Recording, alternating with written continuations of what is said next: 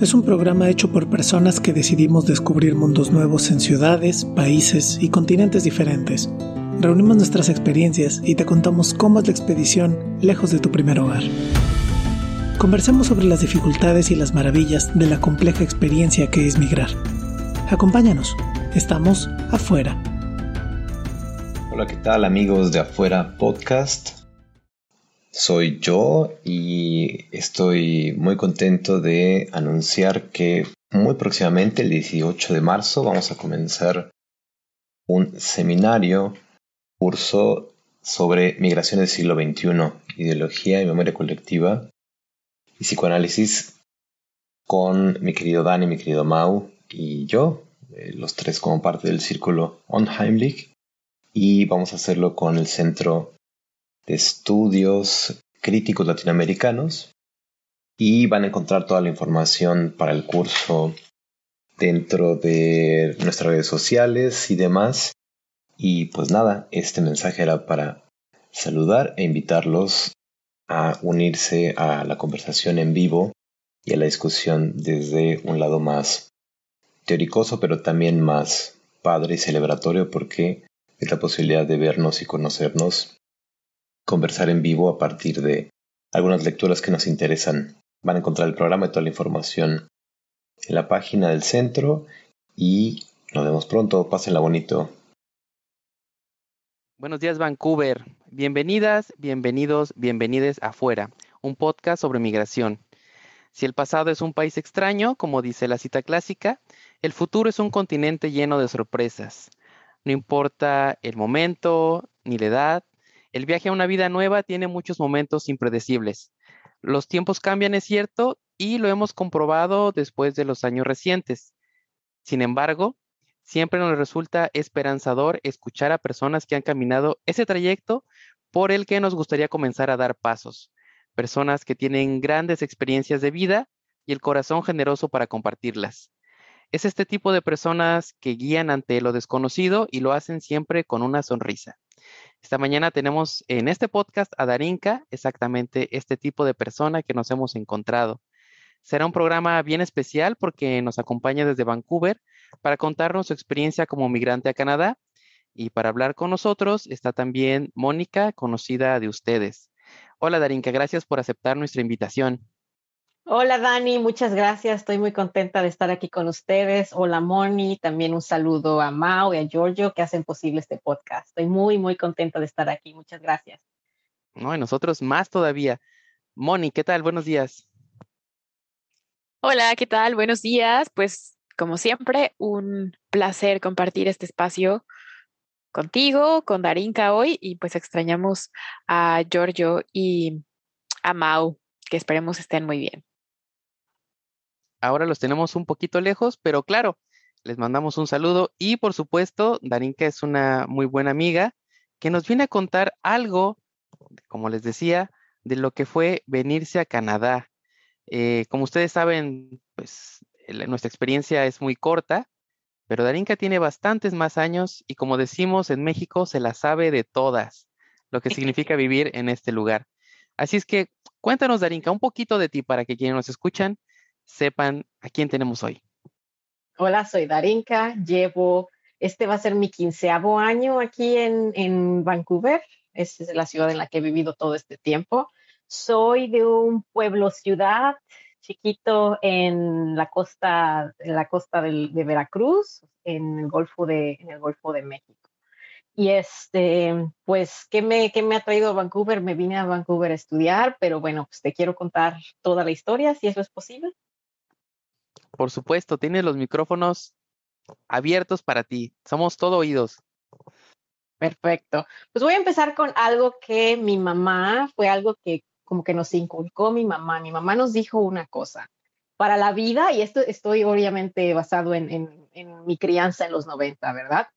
Necesitas tres cosas. Necesitas saber nadar, necesitas saber andar en bicicleta y necesitas saber inglés claro, ahorita en estos momentos de 2022 que estamos, obviamente en estas otras cositas, pero esas fueron tres cosas. Es, fue, como, fue como un pensamiento y al mismo tiempo un regalo de mi mamá. ¿Por qué? Porque el inglés fue el, lo que nos tomamos, al menos mis hermanos y yo, más en serio. Tenemos que hablar inglés. El inglés abre puertas. Y desde los ocho años empezamos nosotros a aprender inglés sin saber a dónde nos iba a llevar la vida. Vamos a hablar inglés, vamos a escuchar música, vamos a tomar clases, porque pues sí, e, es posible que esto sea un arma para la vida. Pues pasa el tiempo, te platico. en, muchos países latinoamericanos, estoy segura que nuestros oyentes quizá, quizá lo saben, se acostumbra que hay esta tradición de la quinceañera, ¿verdad? Una, una especialmente, creo que sí, nada más somos mujeres, ¿verdad? Quienes cumplimos 15 años y se hace una fiesta, ¿verdad? En mi caso, en el caso tengo una hermana también, nosotros tuvimos el privilegio quizá de decidir qué es lo que quieres quieres tu fiesta de quinceañera con tu vestido largo, 20 mil gentes y ya sabes, ese, ese fenómeno de la quinceañera que creo que ya se ha expandido a otros países, este, no necesariamente hispanohablantes, creo que en Estados Unidos ya es algo, es algo grande. Y eh, esa fue una opción, la, la fiesta de quinceañera. La segunda, un coche. ¿Quieres un coche para navegar la ciudad o quieres un viaje? La mayoría de mis compañeras de clase, creo que de la secundaria, sí, la secundaria, se fueron por la, fiesta de 15 años, se fueron por el coche. Yo dije, yo quiero una experiencia, yo quiero irme a viajar, quiero un viaje, quiero conocer Inglaterra. Y pues bueno, mis papás dijeron, pues no, no quiere, no quiere la fiesta, la familia estaba esperando la fiesta, vamos a ver contactaron a alguien y esa persona, la encargada del viaje, llevaba a otras niñas. Yo tenía 14 años en ese entonces. Y pues vámonos, vámonos de viaje, vámonos a conocer Europa. Ya saben cómo son esos viajes relámpago en los que te vas y estás en un lugar y duermes en el autobús y otra vez en otro lugar, la foto. En aquel entonces obviamente no había, no había teléfonos de la manera que los conocemos ahorita, los smartphones. Vámonos a viajar por toda Europa, ¿verdad? ¿Por qué les platico esto? Porque eh, esto es parte de algo que me enseñó a administrarme, a sobrevivir en otro lugar. Nos dieron, nos dieron, pues me imagino a, cada, a cada muchacha nos dieron una cantidad de dinero, ¿verdad? Según el viaje incluía todo, es llego a Europa y todas las actividades importantes, los museos, todo eran opcionales. Y yo no traía suficiente dinero. También me lo había gastado en comida, me lo había gastado en souvenirs. Yo traía hasta espadas y cosas. Pues una, una chamaca de 14 años, todo le metía a la maleta. Yo traía de todo lo que se puedan imaginar de souvenirs. Y pues me empecé a quedar sin dinero. ¿Yo qué voy a hacer? Y ese fue un momento deliberante, creo, creo yo que se dice, en el que le tuve que pedir dinero prestado a la organizadora del viaje. Le ¿sabes qué? me estoy quedando sin dinero, ya no puedo, o sea, todavía me faltan estas otras cosas que conocer, necesito comer, préstame dinero, yo sé que mis papás te lo van a pagar. Y sí fue un momento en que hubo quizá vergüenza, sí hubo mucha vergüenza, pero también esa, ¿cómo se dice?, realización de que pues tienes que administrarte, no puedes ir por la vida nada más gastando, ¿verdad? Hay consecuencias esa fue una, una muy buena lección de vida. Pasa el tiempo, a los 16 años me voy a vivir con una tía en el verano, porque pues no había nada que hacer en mi, pueblo en el verano. Me voy a estudiar un mes de inglés y lo mismo. Mi familia me dice, esto es lo que te podemos asignar, esto es lo que podemos darte, administrate tu transporte, tu comida, tu tía no te va a andar llevando, trayendo, te puede ayudar en muchas cosas, pero te tienes que hacer responsable. Y pues sí, ahora sí, ya sabía yo que no podía llenar la maleta de souvenirs y de cositas bonitas que brillan. Ni modo, administrate, administrate. Y esa otra, otra vez fue otra lección. Tengo que administrarme, tengo que aprender a tomar el autobús, ir de un lado a otro y pues obviamente salir muy bien en mis clases de inglés, porque todo esto tiene, tiene que ver con, con, esas, con el inglés, ¿verdad? Estoy empezando con esa parte de la historia. A los 18 años eh, recibo una beca para irme a una universidad al, norte del país. Y ahí sí fue un momento que pues me abrió los ojos. Te vas a vivir tú sola por primera vez, bueno, con, con roommates, pero te vas a ir tú, te dejan tus papás, y sí, recuerdo cuando pasó eso, ellos se fueron con mis hermanos y me sentí como perrito abandonado, de esa manera, ¿verdad? Se fueron, te dejan y aquí está, esto es lo que te podemos dar, hazle como puedas y pues no había, o sea, había internet, pero no había, no había esa manera de comunicarse, de sentirse cerca de tus seres queridos pues ya empezar a administrarme, me dejaron una congeladora llena de comida, frijoles, ya sabes, cosas, cosas que uno pueda calentar. Y ahorita me río, pero después pienso en las consecuencias. tenía una, tengo un amigo, tengo un amigo que quiero mucho que está en Montreal, de hecho. Este, estábamos en la universidad juntos y nosotros vivíamos, estaba en la colonia en donde vivíamos, que era una colonia, pues se puede decir, de medio pelo, digamos, había un lote baldío gigante, que es el, el desierto, y de ahí la universidad. Teníamos dos opciones, caminar, subir la montaña y tomar un autobús que nos iba a costar, pues no recuerdo exactamente la cantidad, pero pues para estudiantes, para nosotros foráneos nuevos en la ciudad, iba a ser bastante dinero. O la segunda opción, a la Viva México, crúzate el desierto, métete a por el lote baldío ilegalmente entre escorpiones, entre serpientes, te vas por el desierto y si te cachan, pues te puedes, te puedes meter en, en problemas, ¿verdad? Pues ¿cuál crees que es la decisión que tomamos? Nos íbamos por el desierto. Y sí, caminábamos y llegábamos sudando, a veces picoteados por quién sabe qué animales, pero llegábamos a la universidad hasta que nos la cerraron porque otros estudiantes empezaron a hacer lo mismo. Ya nos íbamos en caravana para, por seguridad y, y, pues ya, no se pudo hacer. No lo recomiendo a nadie, ¿verdad? Especialmente por cómo está el país ahora. Estos eran otros, otros tiempos. Me graduó de la universidad y empiezo a trabajar. Empiezo a trabajar en un lugar donde fabricaban mobiliario. Yo estudié diseño industrial y pues la verdad, fue mi primera experiencia de trabajo, me pagaban súper poquito, eran en aquel entonces 5 mil pesos mexicanos, más vales de despensa. Yo tenía que cruzar la ciudad, no sé cuántos kilómetros, pero tenía que cruzar la ciudad completa, no sé, era una hora quizá de trayecto de ida y otra hora de vuelta. Y cuando llegaba a la casa, muy chistosos, con, con mi hermana siempre nos reímos, nos acordamos, yo le daba a mi hermana los vales de despensa y le daba un dinerito y pues la renta no, no, la, podía pagar yo. Todavía nuestra familia nos ayudaba con eso. Pero nos reímos mucho porque comíamos frijoles y carne molida congelada que mamá nos había dejado. Y mi, mi hermana y yo parecía que fuéramos una pareja de casados, ¿verdad? Ella estaba en su primer año de, de universidad.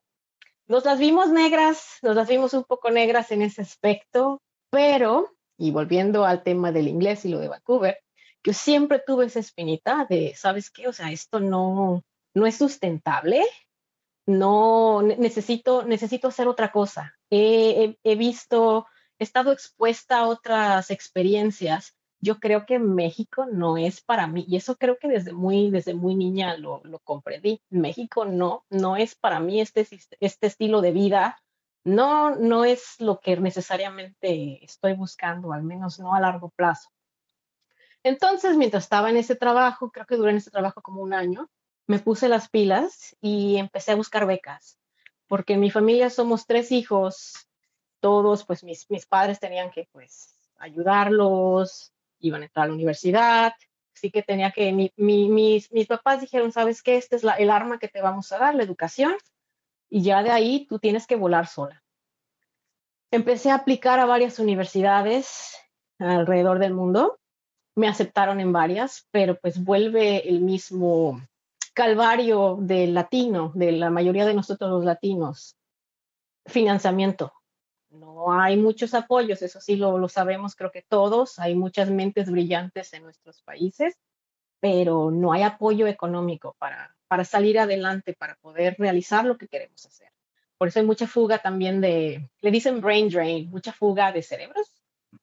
Y pues empecé a buscar, a buscar, a buscar hasta que encontré, no sé si todavía siga vigente esta organización, una, el gobierno canadiense becaba 15 mexicanos al año para pues venir a Canadá y hacer una maestría, doctorado o postdoctorado. Pues yo apliqué, yo apliqué a muchos lugares, tuve, me, aceptaron en Holanda, pero pues ahí no había manera de, conseguir apoyo económico, hasta que me aceptaron en Canadá y me vine a estudiar a una universidad en Canadá, mi maestría en, en diseño sustentable. Ese ha sido, creo yo, el regalo más grande en, mi vida, el regalo más grande, porque fue como un volver a empezar. Fue un regalazo que, pues, te comento más o menos qué, involucraba, pues para alguien de Latinoamérica eso significa todo o nada. Vuelos pagados, el de ida y el de regreso, manutención, aunque no era una cantidad grande, tan significativa, pero ayudaba y les comentaré de eso en un ratito. Em, obviamente la inscripción y todo lo que tenga que ver con la colegiatura, que pues también es de miles de dólares. Todo eso iba incluido, seguro médico, todo lo que uno necesita para enfocarse a estudiar, que es a lo que, a lo que veníamos, ¿verdad? A lo que vinimos aquí. Pues llego yo aquí a, Vancouver con dos maletas, toda mi vida en dos maletas, en la difunta mexicana de aviación, ya no existe, creo que quebró dos años después, no lo sé. Llego yo con muchas esperanzas, un día soleado de agosto, y me encuentro con una ciudad preciosa, mucha diversidad cultural, todo nuevo, y ahora sí, a practicar tu inglés, ahora sí, a darte. ¿Cuál fue mi primer sorpresa? Que el inglés que te enseñan en las escuelas, sobre todo las escuelas a las que yo asistí, al menos en, México, los colegios, nada que ver con el inglés que, al que te enfrentas llegando a una ciudad anglosajona, ¿verdad? No entendía yo muchos modismos, no nada más modismos, palabras compuestas, y yo decía, pero yo salí muy bien en el TOEFL, yo salí muy bien en inglés, nada que ver. Yo llegué con una, a vivir con una muchacha de Finlandia y entre nosotras dos, la comunicación, pues de mi parte, mi inglés jamás iba a estar al nivel de ella, porque creo que ellos es una segunda lengua para todos. No hay, ahí sí no hay de si quieres. Todos tienen que hablar inglés, porque pues en ese país de 5 millones de habitantes no hay otra, otra manera de comunicarse con el mundo, ¿verdad? Pues bueno, fue, al principio fue algo difícil, pero te comento que yo llego a Vancouver no me había llegado todavía mi dinero del gobierno. En aquel entonces me iban a dar mil cien, mil dólares, mil cien dólares para todo el mes. Pero ese dinero no había llegado porque yo tenía que llegar aquí y abrir una cuenta del banco, lo cual tarda, o sea, tenía que ir yo a hacer todo ese proceso y mandar un email o hablar por teléfono con alguien y esperar a que ese dinero llegara, lo cual podría tardar de una a dos semanas. Yo llegué aquí con mi papá y mi mamá me dijeron, esto es lo que te podemos dar. Creo que me dieron mil dólares. Y buena suerte, hija. Vas. Pues la primera semana fue un poco complicado porque tienes que llegar a pagar depósito de la renta, el mes de la renta. Y pues el departamento no estaba amueblado. Tienes que comprarte tu cama, tienes que comprar cosas de la cocina, en, aquel entonces, al menos en ese departamento. Yo tenía mi cuarto, ella tenía su cuarto, mi amiga de, Finlandia, pero pasaba en, los días y yo me quedaba con 100 dólares y yo no es posible, tengo 100 dólares de aquí a que me deposite el gobierno. No tenía red de apoyo, no había alguien que yo conociera aquí, todo era completamente nuevo, no había una red de apoyo, no sabía yo que, bueno, ahora lo sé muy bien, que existen lugares o no necesariamente organizaciones, a veces hasta grupos, páginas de internet, donde puedes recibir cosas gratis. Cualquier persona, no necesariamente si tienes necesidad económica. No sabía yo nada de eso, así que mi dinero se acababa así en una semana y digo, ¿qué voy a hacer? O sea, me queda nada más prácticamente para comer. Pues ya llega ese depósito que yo necesitaba, ese influjo de, efectivo, y dije, no sé si este dinero me vaya a alcanzar, esta ciudad es muy cara. Para los que nos escuchas, al, al parecer, Vancouver es la ciudad más cara de Norteamérica en, en, cuanto a vivienda, en cuanto a vivienda. Así que una gran parte de, de, del dinero que ustedes tengan, reciban, no es, es, es para la renta prácticamente. Así que yo, yo estaba pensando, quiero disfrutar la experiencia, ¿qué puedo hacer? En ese entonces no había permisos para estudiantes que te permitieran trabajar afuera yo sé que hay muchos, muchos estudiantes que vienen y pueden trabajar 20 horas. En aquel entonces no, no era posible. Lo único que podías hacer era trabajar para la escuela en la que estabas estudiando. Esa era la única posibilidad. Así que yo me metí como la humedad, así decimos, y a todos los trabajitos que había en la escuela, si necesitamos a alguien que haga un cuestionario, necesitamos a alguien que esté parado aquí recibiendo gente o que sirva comida, lo que sea en la escuela, a todo eso le entré. Así de que un poquito de dinero aquí, un poquito de dinero allá, pues, eh, pues para solventar mis, mis gastos aquí.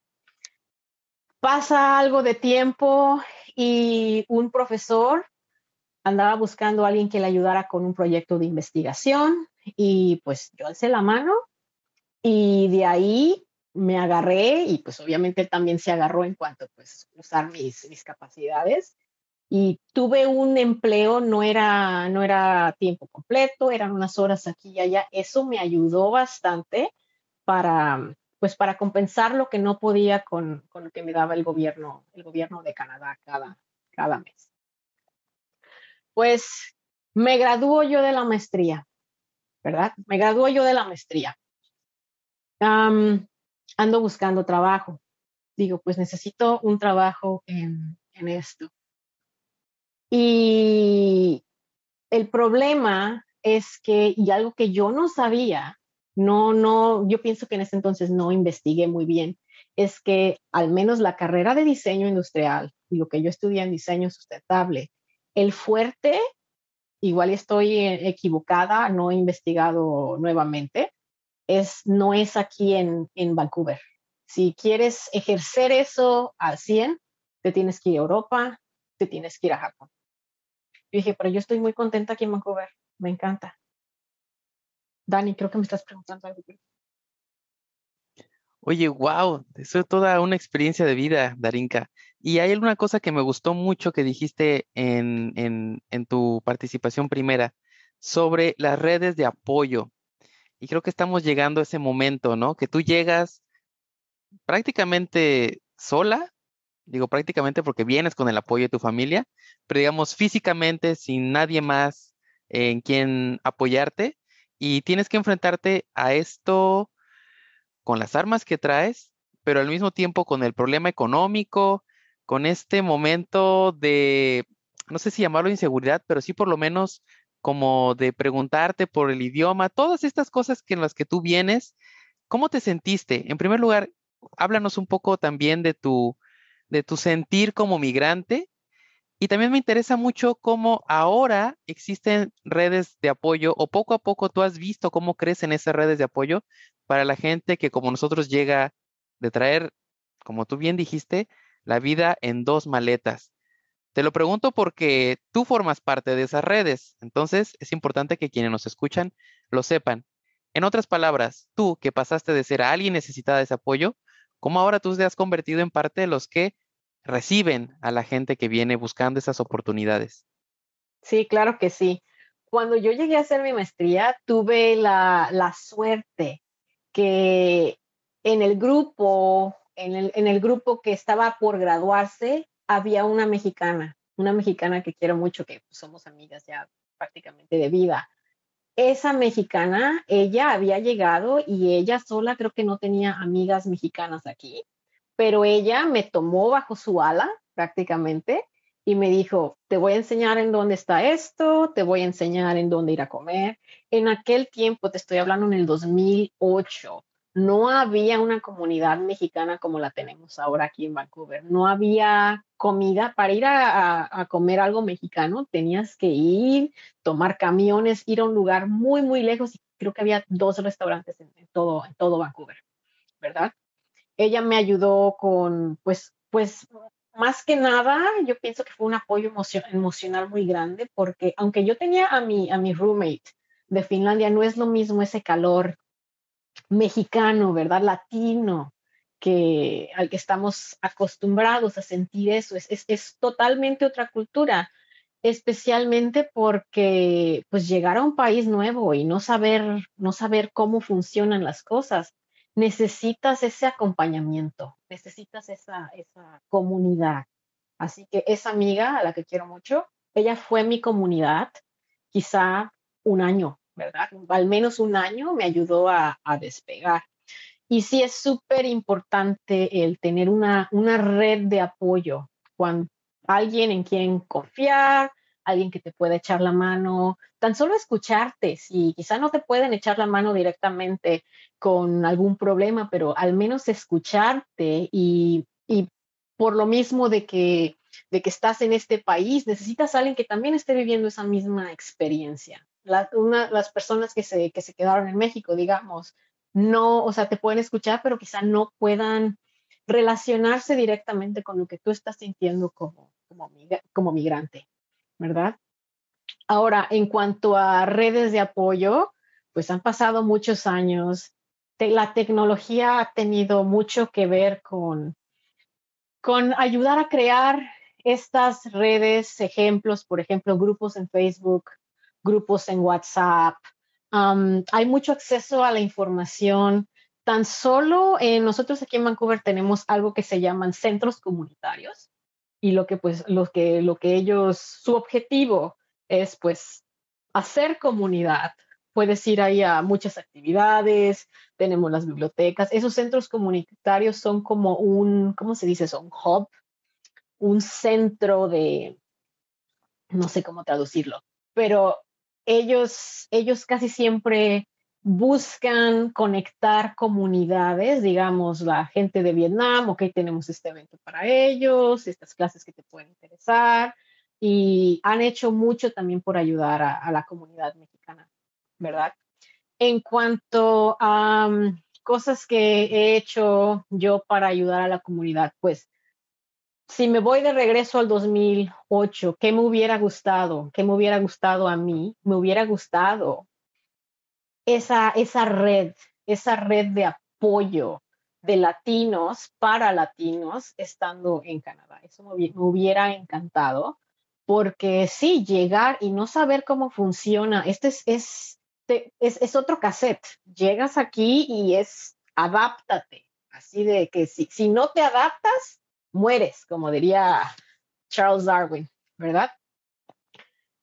Me hubiera gustado tener esa, esa guía y no había esa guía. Entonces, algo a lo que me he comprometido en los últimos años, especialmente desde la pandemia, es cómo puedo ayudar, impulsar a gente que va llegando, porque la verdad es algo muy, muy difícil psicológicamente, financieramente, culturalmente. ¿Cómo puedo hacer algo así? Y pues parte de ello, y también gracias a otras personas que lo han facilitado, han sido los grupos de Facebook, ¿verdad? Hay unos grupos de Facebook como, no sé si, si puedo eh, hablar de ellos aquí, Mexicanas en Vancouver, Mexicanas en Vancouver, tenemos una, una persona, Laura, saludos a Laura, quien empezó esta, esta comunidad y es para mujeres, es para mujeres que quieran, pues, hacer comunidad, relacionarse con otras, también a veces vender sus productos. Y gracias a, gracias a eso, al menos en, mi opinión, muchas personas que van llegando encuentran afinidad ah, con otras, encuentran una manera de conectar y no sentirse tan solas en, en, este, en este país. No sé si eso contesta tu pregunta, Dani. Sí, totalmente. Bueno, no totalmente porque nos da pie más bien para hablar como de unos cuantos detallitos. Y creo que Moni también tiene una pregunta para ti. Bueno, justo es pregunta, comentario. porque quería contarles que una de las razones por las cuales invitamos a Darinka el día de hoy es justamente por eso, porque ella por lo menos en mi caso ha sido eh, pues una de las eh, una de las, uno de los apoyos más importantes para mí en esta, en esta transición, en este cambio, en esta nueva adaptación, porque pues la conocí casi al mes de que llegué. Mm, la conocí un primero de septiembre de, de 2021. Sí, 2021. Y mm, siento que eso fue algo que me cambió a mí mi manera de, relacionarme con la ciudad, ¿no? Como que yo apenas iba, iba empezando, no sabía muy bien qué onda. Eh, yo tengo todavía más fresco todas estas emociones y sensaciones que, que, que tienes cuando migras los problemas que empiezas a tener de manera eh, económica, ¿no? Que no te va a alcanzar a fin de mes, que sí te va a alcanzar, que, híjole, estás esperando la quincena, que todo está bien caro, que te tienes que em, como adaptar a una nueva moneda donde todo se te hace carísimo, ¿no? Porque de, pronto venimos de estos países latinoamericanos, como bien dice Darinka, donde nuestra moneda, pues frente al dólar es nada y de pronto eh, pues tú estás acostumbrado a comer con poco dinero, con cierto presupuesto, y aquí el presupuesto para la comida es como tres veces más caro o más. Entonces es como, híjole, ¿no? Te vas gastando tus ahorros y dices, hoy no, es que otra vez y otra vez y hoy no, y le vas bajando los ahorros y es un barril sin fondo y bueno, ¿cómo estar ahí eh,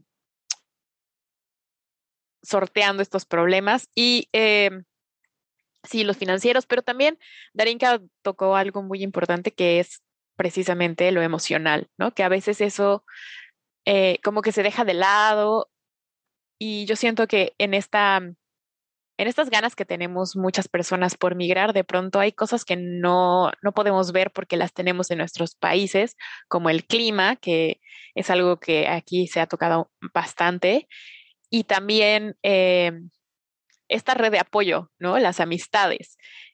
Porque muchas veces creemos que, ay, sí, es bien fácil hacer amigos, pero la verdad es que no es tan fácil. Eh, aquí no conoces bien a la gente y te puedes llevar muchas decepciones. Afortunadamente yo conocí a Darinka muy pronto y eso realmente es que me cambió, me cambió mucho la vida, lo digo honestamente, porque si bien eh, pues es una persona que tiene mucha experiencia viviendo aquí en Vancouver, también es alguien que tiene esas ganas de ayudar, ¿no? Y no todo el mundo tiene la paciencia, no todo el mundo tiene el tiempo, eh, la verdad, no todo el mundo tiene el tiempo, ni, ni la dedicación, eh, ni la vocación también hay que decirlo, de, ayudar a los demás, ¿no? Eh, muchas historias de migrantes acá también son de gente abusada por personas de sus propios países, ¿no? A los mexicanos nos pasa con los mexicanos, pero aquí vemos historias de terror de los chinos que les pasan con los chinos, de los coreanos con los coreanos, de los indios con los indios eh, y, demás, ¿no? Entonces, em, bueno, pues me gustaría, Darinka, eh, que nos contaras también eso, un poquito más sobre estas redes de apoyo que tú encontraste y cómo, cómo es que tú misma eh, las encontraste, pero al mismo tiempo, cómo es que, o sea, cuál fue ese proceso por el que eh, pasaste para después convertirte tú en, en, en esa red de apoyo para otras personas. Desde niña yo siempre he sido una persona muy social, creo que voy a elaborar en eso. he sido una persona muy, muy social, organizando fiestas de Halloween, organizando de, todo, ¿verdad? De todo. A veces mis, mis padres también me decían, ya, deja de ser líder, ya. Pero luego me ponía a pensar, si no soy líder, entonces, ¿qué soy? ¿Verdad? O sea, ¿qué, qué soy? ¿Oveja quiero quedarme ahí o quiero contribuir de alguna manera positiva. ¿Qué es lo que quiero hacer? ¿Verdad? Pues en cuanto a la red de apoyo, se viene, se viene la pandemia 2020, todo se cierra y pues esa incertidumbre gigante así de que pues qué va a pasar, estoy realmente viviendo, ¿es, es, es esto de verdad? ¿Realmente nos tenemos que encerrar? ¿Realmente se está yendo todo, todo a la fregada? Como decimos nosotros, ¿qué vamos a hacer? ¿Verdad? Pues en, en, mis tiempos libres, puedo decir, porque pues no había muchas cosas que hacer durante los primeros meses de la pandemia, me puse a, me puse a pensar de qué es, qué es, qué es lo que necesito en este momento de mi vida, ¿verdad? Creo que todos tuvimos ese, esa etapa de, de, reflexión, qué es lo que necesito de mi vida, qué cambios quiero hacer en, en mi vida. Y uno de ellos fue, quiero, número uno, pues contribuir de alguna manera con, con lo que sé, con mis experiencias, mis vivencias, esa es una cosa, pero también quiero conocer otras mujeres, quiero unas amistades, um, ¿cómo, ¿cómo, se puede decir eso? Algo en lo que entre nosotros nos cultivemos de alguna manera, que haya esa reciprocidad, no nada más emocionalmente, pero que también aprender y escuchar las historias de, de otras personas. Esa fue una de las cosas que, que yo que, que en ese momento yo estaba, yo estaba buscando. Yo en su momento tuve, tuve otro grupo de amigas y esto es algo muy que quizá quiero hacer hincapié en esto. Cuando tú vas llegando y no hay muchas, muchas personas que hablan tu idioma en este país, te agarras de ellas porque, ay, pues esos son mis pilares, eso es lo que hay, las quiero mucho, vivimos muchas cosas, pero como dicen, tu familia es prácticamente la que tú eliges, tus amigos son la familia que tú eliges. Y en ese momento quizá era más circunstancial que realmente esto es lo que yo estoy buscando para, para mi vida, ¿verdad? Muchas de ellas empezaron a, pues sus planes de vida cambiaron, empezaron a tener hijos, llegó la pandemia, se alejaron. Y yo buscaba ese tipo de red, de, de, de qué manera, de qué manera, pues seguir con la conversación, y tener ese, ese apoyo emocional, brindarnos apoyo emocional, comunidad. Creo que esa es la palabra que estoy buscando, es crear esa, esa comunidad. Pues, ¿qué pasa? Encuentro yo ese grupo en Facebook de mexicanas en, mexicanas en Vancouver y digo, ¿sabes qué? O sea, las amigas, la, esas personas que estás buscando en, en, tu vida para hacerla más bonita no van a venir solas, vamos a hacer un, un posting. Y sí me tomó, me tomó demasiada reflexión y realmente quiero poner poner mi, mi sentir ahí. Y sí, lo escribí claramente, estoy buscando eh, expandir mi, mi, grupo de amigas, esta soy yo, claro, sin muchos detalles por aquello de la privacidad, ¿verdad? Y tuve muy buena respuesta de personas que se sentían en el, en, o sea, estaban en el mismo barco, digamos. Y fue, fue una sorpresa grande para mí porque empecé a recibir creo que cientos de mensajes de personas que querían conectar conmigo, querían salir. No era yo la única persona que tenía ese mismo sentir. Para no hacerles el cuento largo, dije, no puedo, no puedo verme con estas 100 personas que me mandaron un mensaje. ¿Qué puedo hacer para, pues, para, para, para unirnos, para vernos? Dije, voy a organizar un picnic. Voy a organizar un picnic esto acá es muy, muy normal aquí en Canadá. Nosotros pasamos cuando se puede, ¿verdad? Cuando el clima puede. Pasamos mucho tiempo afuera en el verano, cuando hay sol, que lo cual es raro. Y dije, pues vamos a hacer un picnic y quien quiera venir, vamos a venir y no nada más a conocerme a mí, pues a crear, a crear, a crear algo nuevo, a, a buscar nuevas amistades y a ver con quién hacemos clic. Yo iba con cero expectativas. Me senté en el parque, yo llevaba hasta un libro, yo llevaba mi lunch. Yo dije, ¿sabes qué? Sí, o sea, yo me decía a mí misma, ¿sabes qué? Si no viene nadie, pues no pasa nada. Yo me voy a sentar aquí, bien a gusto en el solecito, a leer mi librito, tomar mi vinito, no me acuerdo qué traía yo. Y para mi sorpresa, llegaron, no recuerdo si eran 12 o 15 personas. 12 o 15 personas, entre ellas Moni, que me siento muy, muy feliz que Moni llegara, aunque llegó tarde, llegó y se sentó, se, se sentó al lado de mí. Y ahí empezó algo muy, muy bonito entre Moni y mí, una amistad muy, muy bonita que ya llevamos de, de un año, pero pareciera que, que somos hermanas, ¿verdad? Muy, muy bonito. Ah, qué bonito lo que me dices, Darinka, porque sí, es verdad, llegué tarde, ya saben, latina, recién llegada, este, es muy feo lo que voy a decir, pero es verdad que los latinos somos bien conocidos por acá, porque sí, somos gente de trabajo duro, pero también porque llegamos tarde, lo cual no es muy, no es muy agradable de compartir, pero sí, sí se sabe que, ay, es que es mexicana, ¿no? Entonces sí se sabe que los latinos en general, especialmente los mexicanos, llegamos tarde. Yo llegué tarde porque me perdí, amigos. Yo no sabía este, muy bien cómo estaba todo todo este asunto de la bicicleta, porque yo me traje mi bici, es para otro programa, me traje mi bicicleta porque soy muy ciclista, me gusta muchísimo. Y estoy, estaba acostumbrada a la Ciudad de México, todo plano, un tipo de bicicleta de solo una velocidad, eh, avanzas lo que pedaleas, las fixies. Y bueno, estando acá, hay muchas subidas y bajadas y me arrepentí muchísimo de tener una fixie, y la sigo teniendo, pero bueno, ha sido un, un lío. Y quería comentar también que justo estas herramientas que nosotros tenemos de nuestros países, de nuestras casas, de nuestra cultura, que pues acá a veces, que a veces no sabes ni que las tienes, en este caso Darinka pues sí sabía que ella era una líder, pero eh, pues muchas veces aquí te funcionan de otra manera y te hacen encajar o no. Eh, por ejemplo, ¿no? Con e, esto de que Darinka es líder, que le gusta mucho estar organizando, eso eh, encaja muy bien en esta cultura porque estas culturas, bueno, por lo menos aquí en Vancouver es de muchísima organización. La gente se toma mucho tiempo para organizar las cosas, se lo toma en serio, eh, planean mucho para que cuando estén ejecutando estos planes no tengan ningún problema, ¿no? Por eso estas frustraciones de cuando no le salen las cosas, que a veces no entendemos las culturas latinas, que somos de mucha improvisación porque hay poca planeación. Entonces, eh, creo que eso a Darinka le permitió también entrar mucho más fácil en, esta cultura.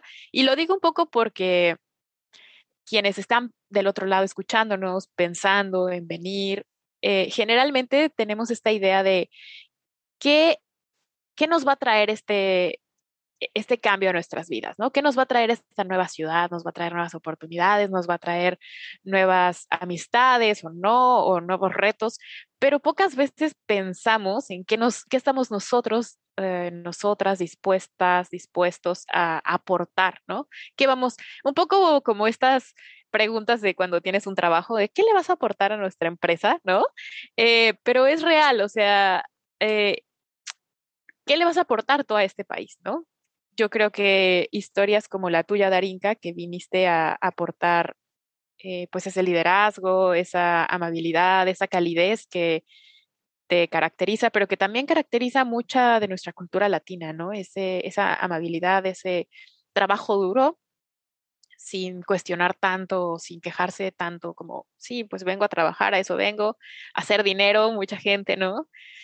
Que bueno, yo no sé si esta es la ciudad para venir a hacer dinero, pero eh, que son cosas que tenemos los latinos en general, las latinas, y que se valoran en este país, pero personalmente también creo que es una buena idea que nos preguntemos qué le vamos a aportar a una ciudad, a un contexto, y que eso nos puede ayudar también a encajar mejor o no en una sociedad y estar bien atentos y bien abiertos a, esos, a esas diferencias, ¿no?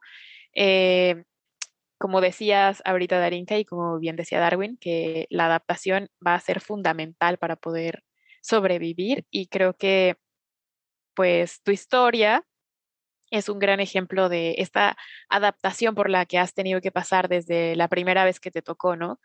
Eh, eh, me llama la atención y me siento reflejada contigo porque yo también cuando era chica eh, viví, viví sola, bueno, no chica tampoco, ¿no? Pero eh, me fui un semestre de intercambio justo a, a Jalapa, a Veracruz, y eso creo que me abrió un poquito el panorama, ¿no? Me abrió un poquito el panorama y me fue preparando, me fue entrenando.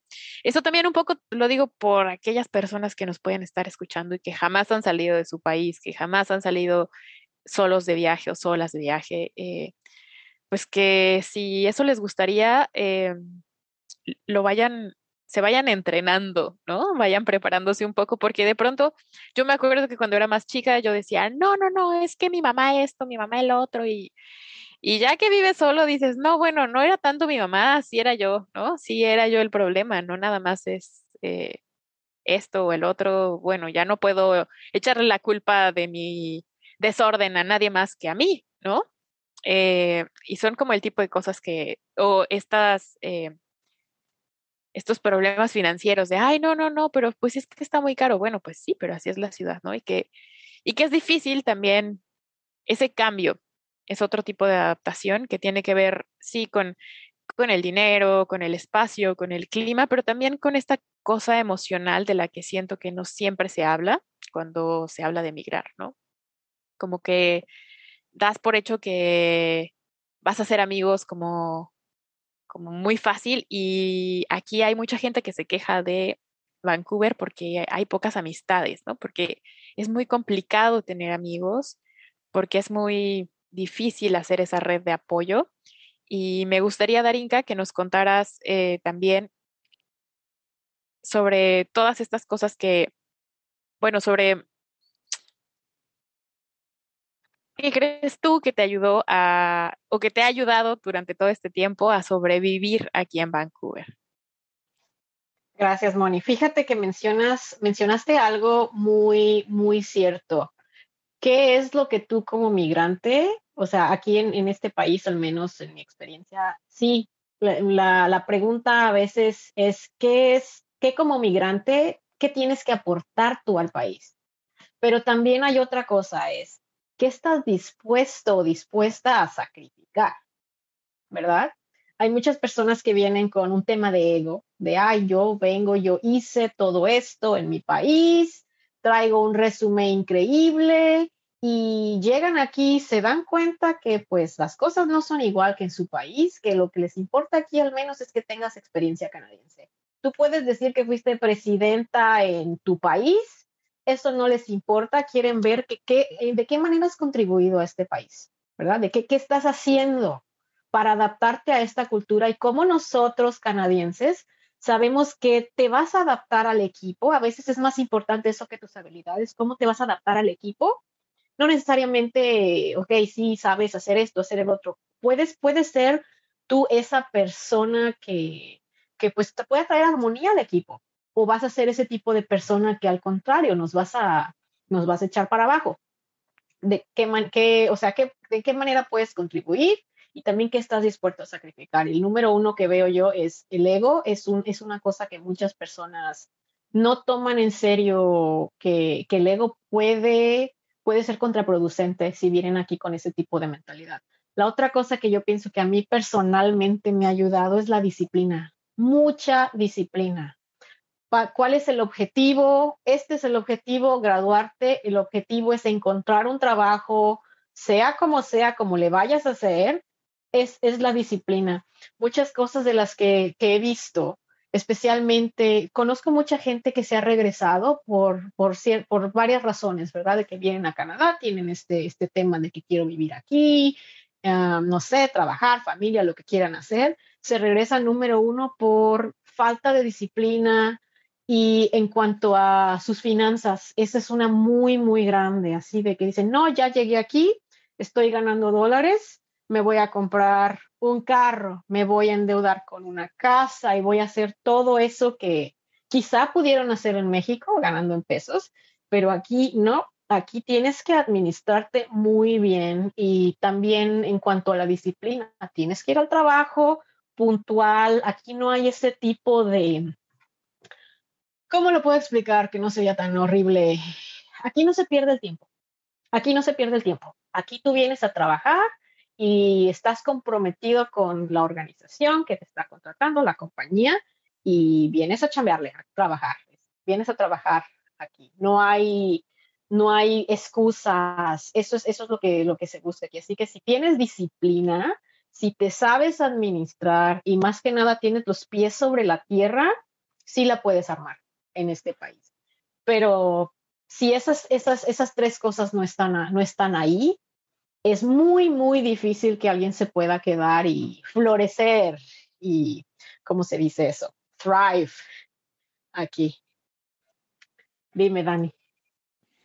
Justo antes de que te interrumpiera hace rato, quería hacerte esta pregunta sobre cómo fue tu experiencia al buscar trabajo en Canadá. Ya nos estás hablando de la relación que tuviste con este profe, que se supieron adaptar muy bien, en parte, claro, por las cualidades que ya traías, pero por otro, por tu capacidad de adaptabilidad.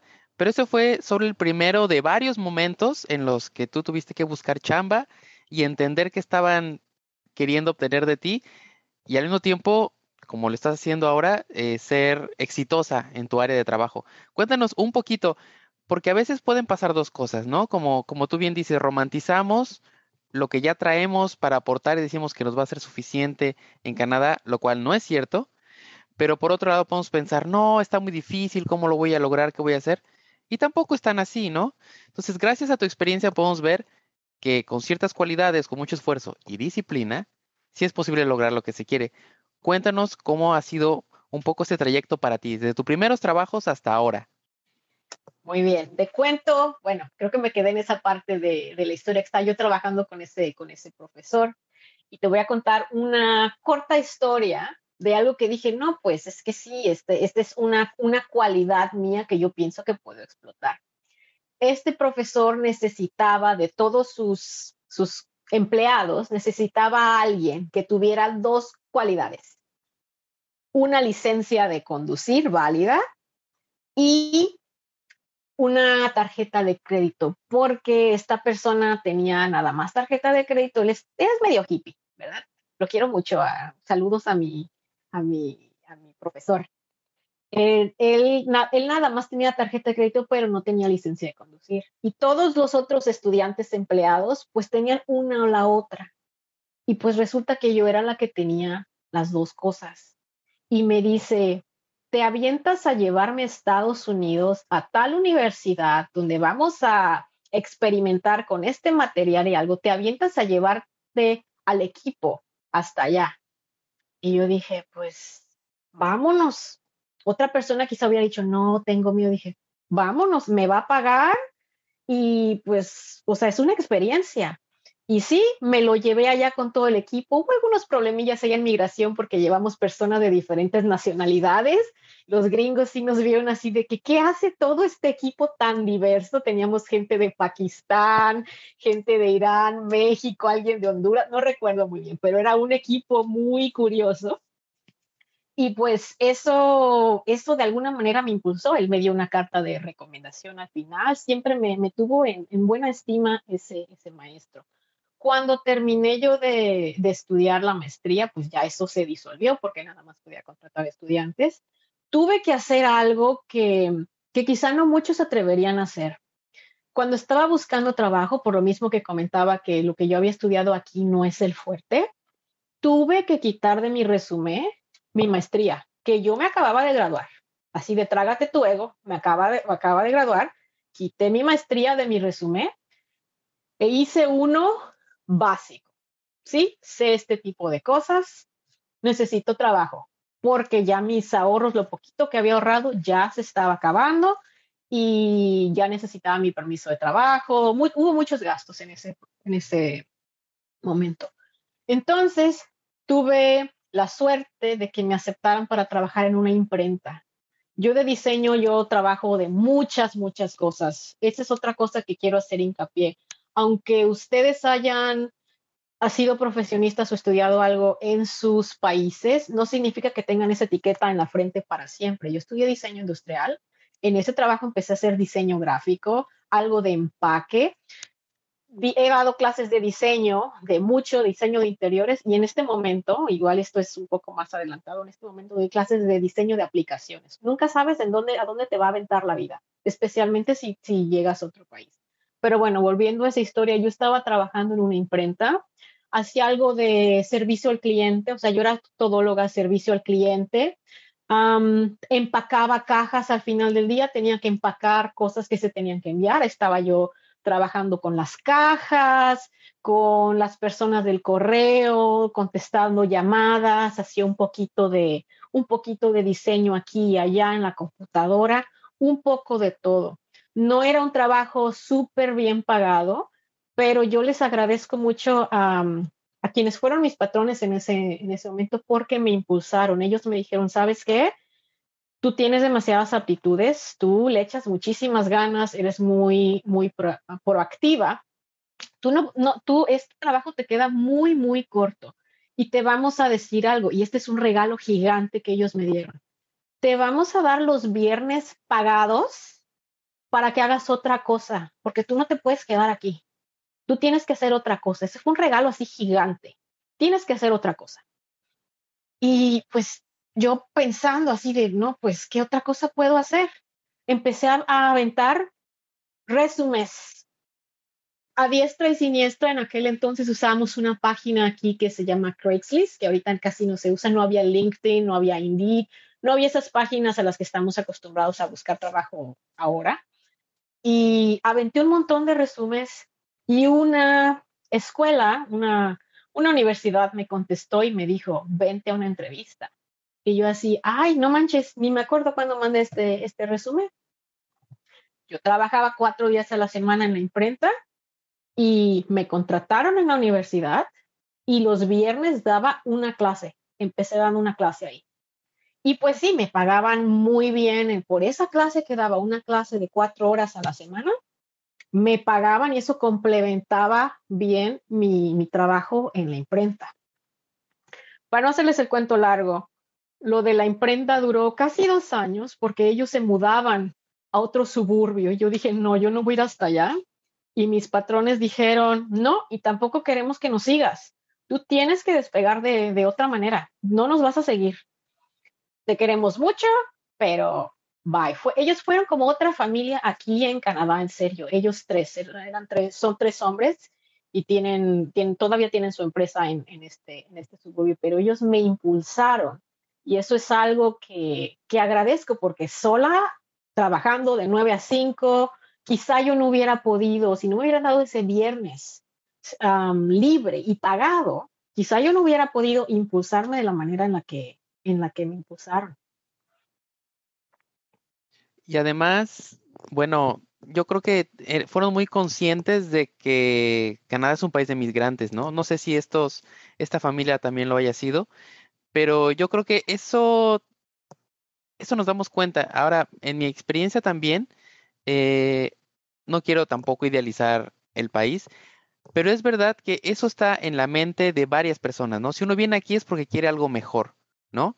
Y esa, ese momento que tú tuviste de te vamos a regalar, te vamos a dar este espacio para que tú crezcas, para mí en mis trabajos en México eso es impensable, ¿no? En la cultura de trabajo en México es, estás aquí y te vamos a consumir lo más que puedas porque tú nos debes la vida, ¿no? Algo que por otro lado sí he encontrado en Canadá es lo contrario, ¿no? Es esa, esa, esa conciencia de que se puede mejorar o que tú estás aquí porque quieres algo distinto, no porque te quieres quedar enfrascado en lo mismo que tienes. Nos hablaste de tu primera o de tus primeras experiencias. Ahora cuéntanos 10 años, más años después, casi 15 años después, cómo es tu vida laboral ahora. Digamos, eh, este, este, no fin del camino, pero sí en este momento importante en que te encuentras. ¿Qué te gusta? ¿Qué estás haciendo? Porque te movemos muy contenta en tu trabajo y eso es también importante, ¿no? Sentirse realizado o, si se puede, feliz en lo que uno hace. Sí, sí, tienes mucha, tienes mucha razón. Sí ha, ha sido un, cambio de, pues cuando empecé y ahora y sí me siento muy, muy contenta con, con mi trabajo presente. Pues parte de la historia es, trabajé en esa universidad que me contrató para una clase, trabajé nueve años para ellos nueve años. Y en esos nueve años conocí mucha gente en ese camino. Mucha gente en cuanto, pues, otros profesores, conocí gente de muchos departamentos, no nada más, no nada más me enfrasco, digamos, gente de, gente de ese mismo departamento, ¿verdad? Pero conocí mucha, mucha gente y eso hizo que se creara otra red. Hablábamos de red de apoyo en cuanto pues nuestros compañeros latinos y esa parte emocional, pero también es importante reconocer que necesitas expandir tu, red laboral. Esa es otra cosa que, que quizá a veces no, no tomamos en cuenta, pero tienes que conocer gente, aunque tú no quieras, necesitas relacionarte con, con otros individuos. Cuando yo llego a esa nueva universidad, inmediatamente me toma de la mano casi alguien que fue mi mentora, una, directora de un programa. Ella me dijo, ven, te voy a presentar con estas personas, quiero que te relaciones con estas asociaciones de diseño, quiero que conozcas, vente conmigo a esta conferencia. Ella me, me tomó prácticamente como una hija, me impulsó bastante y gracias a ella me certifiqué también en, diseño y conocí a muchas, muchas personas que me han impulsado. Hay un dicho que, que me gusta mucho en inglés, pero lo voy a intentar traducir en español. Es que estamos a veces parados sobre los hombros de gigantes. Y yo siento que esas personas que me han impulsado, ellos han sido esos hombros. Yo no sabía en dónde estaba parada, pero gracias, gracias a ellos y a su, su buena voluntad, pues he salido, se puede decir que adelante, y creo que ahora me corresponde a mí ser ese hombro en donde esas personas puedan pararse, si tiene, si, si, eso, si eso hace sentido, ¿verdad? Pero bueno, pues ella, ella me impulsó, otros maestros me impulsaron y súper curioso. Llega la pandemia, llega la pandemia y pues yo, yo ya estaba trabajando en varias escuelas. Llegó un punto en que yo estaba de que es momento de diversificarme. Necesito ver otra cosa. Empecé a trabajar en otras escuelas em, y entonces un compañero de la primera escuela en la que trabajé me dijo, ¿sabes qué? Necesitamos profesores como tú queremos tu perfil, eres bien chambeadora, bien proactiva, resolutiva, necesitamos personas como tú. Le voy a dar tu nombre a la directora de esta universidad, una universidad muy reconocida aquí en Vancouver. Y digo, pues va, dáselo. Y pues yo bien nerviosa, y esta es otra cosa, no, no sé en otras ciudades, pero Vancouver es un pueblo. Es un pueblo disfrazado de ciudad, eso me lo dijo un colombiano. Y sí, es un pueblo disfrazado de, ciudad en el sentido de que todo mundo se conoce y todo es, ¿cómo se dice? Word of mouth. No sé, Dani. del boca a boca. Del boca a boca, exactamente. Pues él solamente le dijo a su jefa, oye, conozco a esta persona, me habla la jefa, quiero que te vengas a una entrevista prepárate, danos una clase, en una hora danos una clase y de ahí vamos a tomar una decisión. Y pues nerviosa, preparé mi clase, hubo un panel como de cinco personas, yo sudando, ya se pueden imaginar, porque yo dije, esta es la oportunidad de mi vida. Y pues, un, ¿qué fue? Una semana después, felicidades, tienes el trabajo. No me pidieron referencias ¿Por qué? Porque yo pienso que mi compañero con el que trabajé nueve años, pues él es mi, mi referencia, ¿verdad? No, no pidieron nada, nada más unos cuantos documentos. Yo pude haber sido otra persona, yo pude impersona, impersonar, ¿cómo se dice eso? Impersonificar a alguien. No me pidieron nada. Y vuelvo a lo mismo, esto es por, por esa red de conexiones laborales y pues tu nombre resuena aquí y allá, tú conoces a esta persona, ah, no, sí, yo también fui a esa escuela. Es, es una comunidad muy pequeña aquí en, en, Vancouver en cuanto, en cuanto a lo laboral. Y pues ya llevo trabajando dos años en esta escuela. Algo bien curioso es que pues mi, la intención era que yo fuera a dar clases al campus, pero pues vino la pandemia y me dijeron, ¿sabes qué? Lo siento mucho, vas a tener que dar clases online. Y eso fue, esa es otra historia. La vida durante la pandemia, ¿no? Que es, fue otra vida que algunas personas como que queremos olvidar un poco. bueno, pero siempre de todo se saca algo positivo, como bien nos has enseñado y nos has contado el día de hoy. Eh, pues me, me gusta mucho que nos hayas acompañado el día de hoy, te lo, te lo agradezco de verdad, que hayas compartido un poquito de tu historia, que es mucho más larga que esto, yo sé, pero, pero que es, eh, como en resumidas cuentas, un poco de lo que nos puedes compartir. Para todos aquellos que nos escuchan del otro lado, Me gustaría que les dijeras, que les dieras algún consejo si están pensando en migrar, como, no sé, tres o cinco cosas, aquí les diríamos must, ¿no? Que tres o cinco cosas que crees que alguien debería de tener en cuenta a la hora de querer migrar a otro país.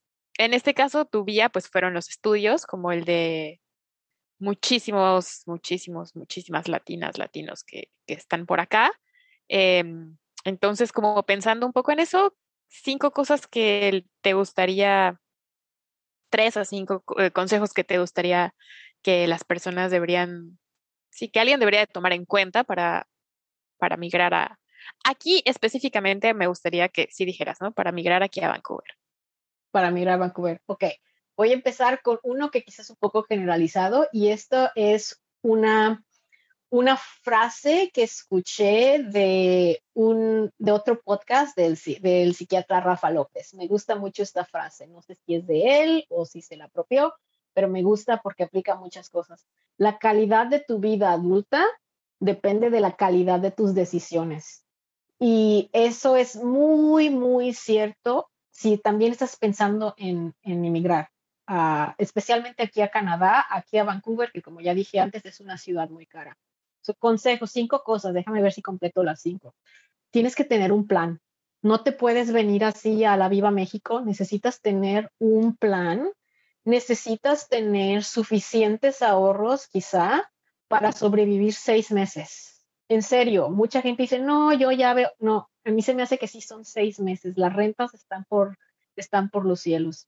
¿Verdad? Necesitas planear eso. Eso es lo que más, creo que es el estrés económico más fuerte de, todos los que emigramos a este país. ¿Qué más? Tú, todos tú, en el sentido laboral, si vas a buscar trabajo aquí, necesitas adaptarte a la cultura canadiense, saber que aquí se trabaja de otra manera. Tus papeles, tu resumen, tu cover letter es otro boleto, es otro boleto. He visto muchos casos de gente que no la contratan porque no hacen su tarea en cuanto al resumen.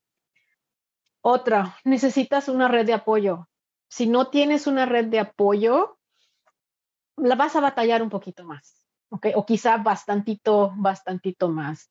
Ahora, algo que yo siento que es muy cierto, especialmente entre mujeres, nosotras las, las mujeres, algo que nos hace fuerte es la comunidad. Solas es más difícil, no solamente por el tema del aislamiento, pero también el tema de seguridad, el tema de pues compartir lo que esté pasando. He visto, he visto muchos casos de mujeres que no la pasan muy bien aquí estando solas, pero tener alguien con quien, con quien platicar es muy importante. Y la última que puedo, que puedo volver a recalcar es, deja tu ego en la puerta, déjalo en el aeropuerto de tu país, deja tu ego allá no, tu ego no es bienvenido aquí. Aquí hay mucha, puedo decir, quizás suene un poco utópico, pero hay mucha igualdad, equidad, y el que tú vengas acá con tus 20 mil, no sé, premios y eso, eso no les va a importar. Lo que quiere la gente aquí es que te adaptes y tu experiencia canadiense, eso es lo más, lo más importante. Aquí nada de háblale a tu gerente, Nada de hablar, háblale a tu gerente y no sabes quién soy, no sabes con quién estás hablando. Aquí esas cosas de verdad no les importan. Me faltó agregar una muy importante, porque esa va al principio de mi historia. ¿Recuerdas las tres armas que me dijo mi mamá que necesitas? Andar en bicicleta, saber nadar. Bueno, aquí tenemos el mar, tienes que saber nadar. Andar en bicicleta, si te quieres mover, quieres ahorrar, pero la más importante, hablar inglés. Hablar inglés no es un lujo, pienso yo. Hay muchas maneras. Si tienes acceso a Internet, hay hasta cursos gratis. Hay gente que viene aquí, gente que he conocido que lleva 20 años aquí y no habla el inglés. Y obviamente eso es una barrera, es una barrera. Tienes todo el mundo, te estás perdiendo experiencias si no hablas el idioma del lugar en el que estás. Hablar inglés es muy importante. Darinka, ha sido un gustazo tenerte. Yo quiero, además de agradecer tu presencia, obviamente, tus consejos y que nos hayas contado tu historia, que nos termines de decir o terminar este programa con una de tus anécdotas favoritas de Vancouver. Algo que tú hayas dicho, esta ciudad me gusta por esto, eh, nunca imaginé que iba a ocurrir esta situación, algo que le agradeces, por así decirlo, a, a la gente que vive en Vancouver. Todos tenemos por ahí alguna, pero seguramente tienes muchas muy interesantes. Anécdotas, ay, me agarras sin, no, no, no, no puedo pensar en nada más una. Hay muchas, muchas anécdotas, pero creo que no necesariamente una anécdota, pero algo que puedo agradecer a la ciudad es que es como un, ¿cómo le dicen en, español? Un fair playing field. Es, es, un lugar en donde tú puedes venir a, ser tú, a venir a, a jugar, a experimentar aquí no hay eso del qué dirán, todo eso, todo eso se queda en el aeropuerto de, de, tu país. Aquí vienes a reconstruirte, a encontrar otra, una versión más nueva de ti y la gente no te va a juzgar. Yo sé que mucha gente viene con muchos miedos. Ay, me tengo miedo, mi pronunciación, el inglés. No, no, no, no, no, eso a nadie le interesa. Aquí todo mundo, la, la mayoría de las personas tienen un segundo idioma. Así que eres valiente. Con el simple hecho de venir aquí a, hacer otra vida, eres valiente. Así que, que síguele. Y también intégrate, intégrate. Eso es algo que yo agradezco aquí, que me he sentido muy bienvenida, se puede decir, por, por la comunidad, muy contenta, las amistades que he formado, las conexiones en el trabajo. Eso es algo que agradezco, además del aire limpio, casi todo el año, a menos de que haya un incendio forestal por aquí. La seguridad en las calles de caminar, obviamente siempre con, con precauciones, eso es algo que, que puedo agradecer y pues que aquí tú como persona y tu opinión vales. Muchas gracias, Darinka. Fabuloso haberte tenido en este programa que, como, como reiteramos, esperemos no sea el último, sino el primero de varios. Y como siempre, también agradecer a todos aquellos que nos escuchan, los que están del otro lado de la, de, de la pantalla, del otro lado de su aparato e invitarlos a que vengan también y nos cuenten sus experiencias. Cada una de ellas es valiosa y de todas tenemos mucho que aprender y dialogar sobre ella, como en el caso de Arinka. Quiero también agradecer a Moni, que estuvo esta vez con nosotros en la, en la, en la charla, en la presentación, y nos escuchamos muy pronto en el siguiente episodio de Afuera. Gracias, Darinka. Gracias, Moni. ¿Afuera? es un podcast sobre migración producido por Circo Longheimlich y Piedra Besoar. Si te quieres unir a la conversación, escríbenos a los.infamiliares.gmail.com. Bye Vancouver. Adiós Mérida. Chao Turín.